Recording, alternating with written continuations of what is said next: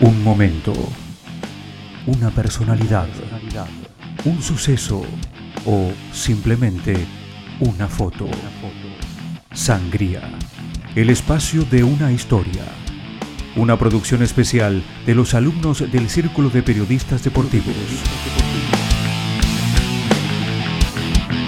Buenos días, buenas tardes, buenas noches. Nosotros somos Situaciones Insólitas y le damos la bienvenida a nuestro primer podcast. En esta primera edición nos vamos a centrar en una historia maravillosa, una locura única que tuvo un grupo de hinchas por un jugador más valioso que la misma propuesta, que iluminó cada una de las ideas de este grupo de fanáticos. Estamos hablando del Club Sporting de Bahía Blanca, un hecho único en el mundo para este bahiense Mauro Sabatini, alias Topo que cuando se enteró que estaban haciendo una rifa para comprar su pase, no lo podía creer, y es por eso que lo fuimos a buscar para que nos cuente su historia.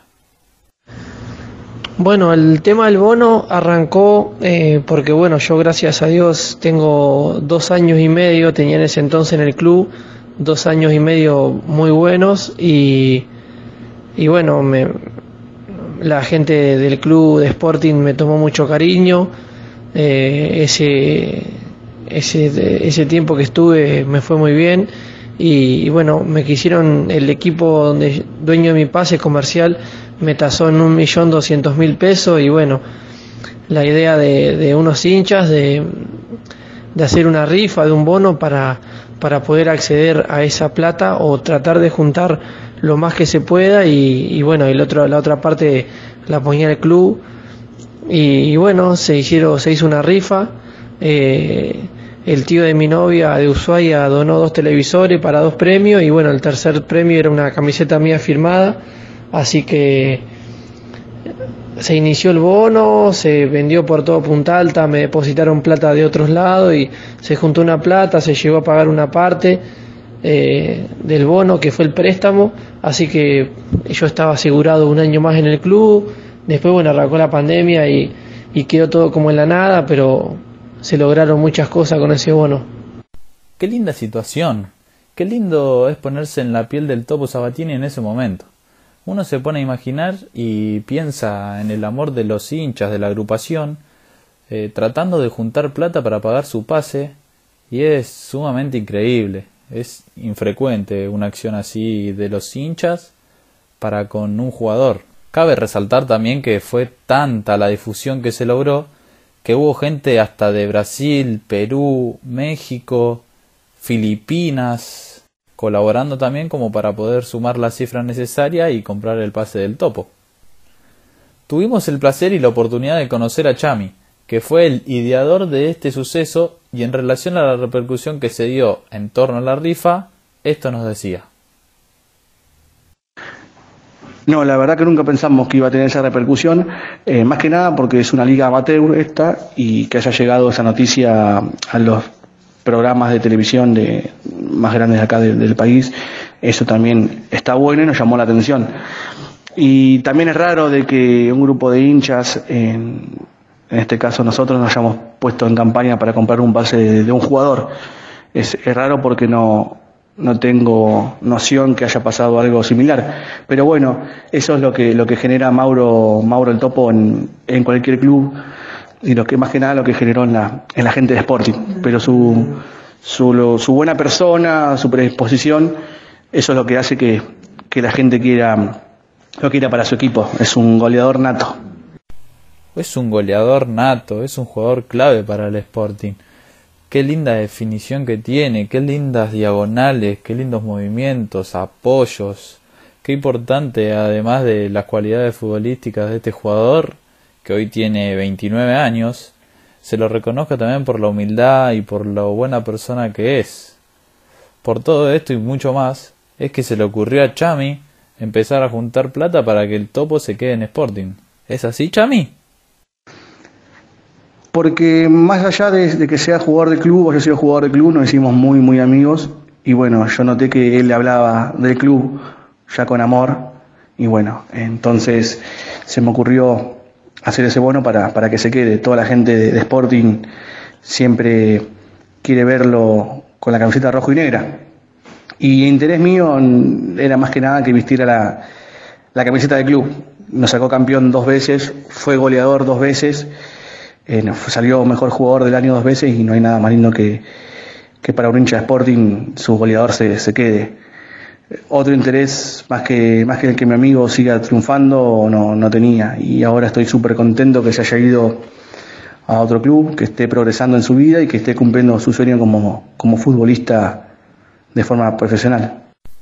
Y como nos acaba de contar Chami, Mauro viajó al fútbol venezolano para firmar su primer contrato como profesional con el Zulia Fútbol Club, un equipo que se creó en 2005 y que a pesar de su poca, poco tiempo de existencia, eh, tuvo la oportunidad de competir en la Copa Libertadores, Copa Sudamericana también.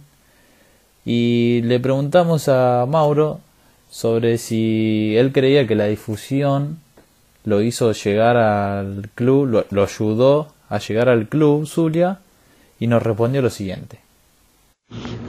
No, yo no, no, no pienso que es así. Sí pienso y soy consciente y lo he dicho por todos los medios que, que bueno, que la repercusión mediática que tuvo el tema del bono y que una hinchada le quiera comprar el pase a un, a un jugador, eh, eso quedó en historia y obviamente que la gente me conoció, muchísima gente que no me conocía me logró conocer por ese tema, pero para mí eh, la llegada al fútbol profesional, eh, a un país como Venezuela, un equipo profesional, eh, un país competitivo, con equipos competitivos que juegan Copa Libertadores, Copa Sudamericana, se da porque yo tuve, fui constante, tuve disciplina durante toda mi carrera, nunca bajé los brazos, entrené como un profesional, aunque no jugaba en el fútbol profesional y, bueno, el, estar bien físicamente, bien futbolísticamente, hacer la, cantidad de goles que pude hacer en los últimos años, eso fue lo que, lo que me llevó a estar acá, la confianza de mi representante y la confianza, bueno, de, de los dirigentes que apostaron en mí, en, ahora acá en el Zulia, bueno, es muy valorable, pero bueno, para mí es, es, por eso que yo llego al fútbol venezolano. Y como situaciones insólitas le recordó su paso por el Sporting de Bahía Blanca al topo, les dejó un emotivo mensaje que les compartimos en este instante. Bueno, el mensaje que les dejo es una palabra gracias, ¿no? Por, por todo lo que por todo lo, que hicieron por mí, porque eh, lo que hicieron por mí fue un, fue una locura y una, una muestra de amor increíble hacia mí y bueno, y hacia mi familia también, porque yo siempre la involucro a ellos, así que agradecerles y, y, vamos a intentar por ahí hacer bien las cosas acá para, para que por ahí yo, Dios me ilumine y un equipo me compre y se le deje una plata, un porcentaje al club, como habíamos quedado, y para que el club, para que el club pueda crecer. Eh, y, bueno, si Dios quiere, ya nos volveremos a ver y voy a vestir la camiseta del club, que la verdad que eh, lo extraño, no voy, a, no voy a negarlo, lo extraño mucho y, y me gustaría volver a jugar en el club.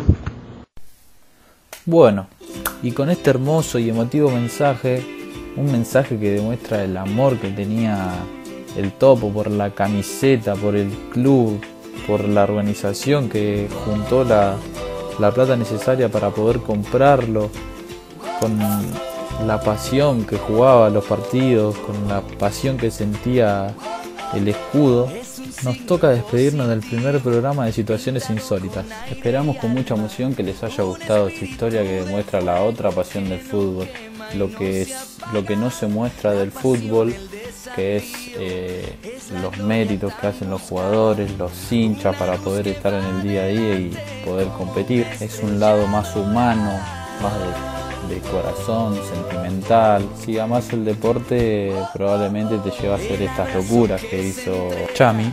Pero bueno, nos despedimos. Hasta la próxima con una canción acorde a la pasión que acabamos de relatar. Adiós, hasta luego y esperemos que lo hayan disfrutado mucho como nosotros. Muchísimas gracias, hasta luego.